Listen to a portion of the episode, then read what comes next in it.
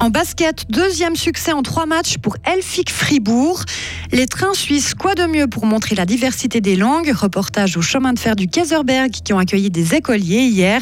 Après cinq ans de silence, Big Ben à Londres va de nouveau retentir. Et puis de la grisaille ce matin, du soleil cet après-midi, maximum 14 degrés. Le week-end lui s'annonce en partie ensoleillé. Vendredi 11 novembre 2022. Isabelle Taylor, bonjour. Bonjour. Elfic Fribourg s'est imposé hier soir à la salle Saint-Léonard. En Coupe d'Europe FIBA de basketball, elles ont dominé les Belges de Namur sur leur score de 65 à 52. Les Fribourgeoises se sont montrées particulièrement efficaces dans ce match très défensif. En attaque, ça a été plus compliqué. Il a fallu attendre le troisième quart-temps pour voir un panier à trois points de la part des Elfes. Écoutez la réaction de l'entraîneur Romain Gaspo. Un match difficile parce que c'est une équipe qui joue un peu sur un faux rythme. Comme ça, je pense qu'on s'est laissé un peu embarquer dans un match euh, avec un tempo euh, qui nous convient pas trop. Donc ça se voit un peu offensivement parce qu'à 65 points, on est un peu en dessous des standards. Par contre, je suis très content de la défense parce que c'est quand même une équipe où il y a, beaucoup d'étrangères, il y a une joueuse WNBA, il y, a, beaucoup de talent et on les a gardés à 52 points. Donc euh, très content de la défense. Je pense que ça a bien compensé le fait qu'on était un peu en difficulté en attaque. Mercredi prochain, Elfic Fribourg se déplacera à Lisbonne pour affronter Benfica. Les Portugaises ont pour le moment remporté tous les matchs de le pool. Vous vous souvenez peut-être de la défaite qu'elles avaient infligée le 27 octobre dernier à Elfic dans la salle Saint-Léonard.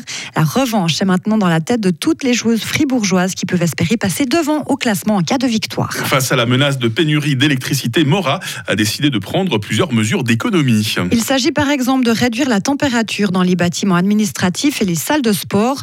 Mora renonce aussi aux décorations de Noël en dehors de la vieille ville. Enfin, la commune veut profiter des avantages de son éclairage LED.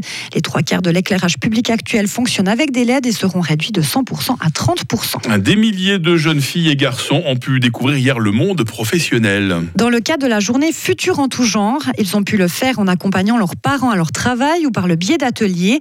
En tout, plus de 2500 entreprises, institutions et organisations ont ouvert leurs portes aux élèves de la 7H à la 9H, selon les cantons. Pour avoir ses chances dans le monde professionnel, pour pouvoir voyager, Isabelle, c'est important de comprendre une autre langue. Des élèves de 5 et 8 H de Montbrello ont pu le constater à l'occasion de la cinquième édition du festival Culture et École. Ils se sont rendus hier au chemin de fer du Kaiserberg à Grange-Paco. Une vingtaine de musées ont ouvert leurs portes et proposé des ateliers avec pour thème la diversité des langages. Le musée des trains miniatures a ouvert ses portes et les enfants se sont familiarisés avec l'italien, le romanche ou l'allemand. Reportage de Vincent Douce. Entrée de l'Eurocity, métro pour Milan Central, départ 10h02, première classe, secteur B et C, deuxième classe, secteur D, E et F. Merci. Très bien. Parmi les quatre ateliers proposés aux élèves, il y avait celui que vous venez d'entendre annoncer l'arrivée d'un train dans une gare. Avant de la prononcer, il a fallu mettre les mots dans le bon ordre. Et après sa prestation, casquette de chef de gare sur la tête, Tristan était fier de lui-même. Je viens de faire euh, le micro pour euh, parler à tous ceux qui sont euh, dans la gare. T'as annoncé un train qui, qui va où? Pour Milan Central. T'as pris du plaisir à faire ça? Ouais, c'était trop drôle. Pourquoi Parce que tout le monde qui entend, du coup, je peux dire un peu n'importe quoi, c'est drôle. Du coup, les, les trains, c'est quelque chose que, que t'apprécies, t'aimes bien Bah, je me dis que c'est un peu impressionnant l'évolution de l'homme, euh, qu'ils arrivent à faire ça aujourd'hui. Mais euh, sinon, euh, je préfère un peu euh, le Titanic, les bateaux, quoi. Et après le français, Martin s'est lui essayé à l'italien. Du, euh,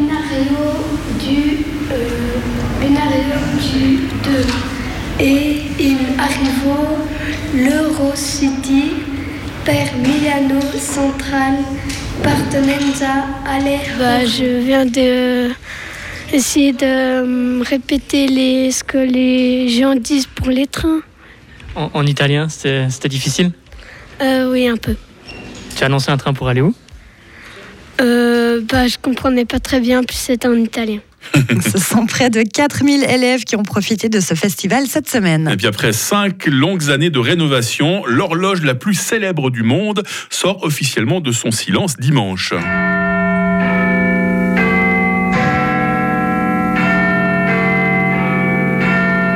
Et sa célèbre mélodie recommencera à donner l'heure aux Londoniens au Royaume-Uni. Les 1000 pièces qui la composent ont été minutieusement nettoyées. La tâche la plus difficile des travaux a été de retirer le mécanisme de l'horloge, lourde 11 tonnes et demie et datant de 1859. En 5 ans, l'horloge a sonné à quelques rares occasions grâce à un mécanisme électrique de substitution.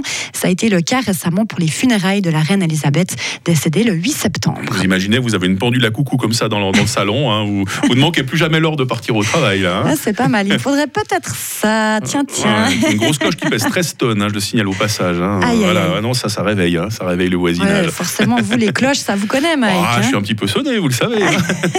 La suite de l'info à 8h30 avec Isabelle. Retrouvez toute l'info sur frappe et frappe.ch.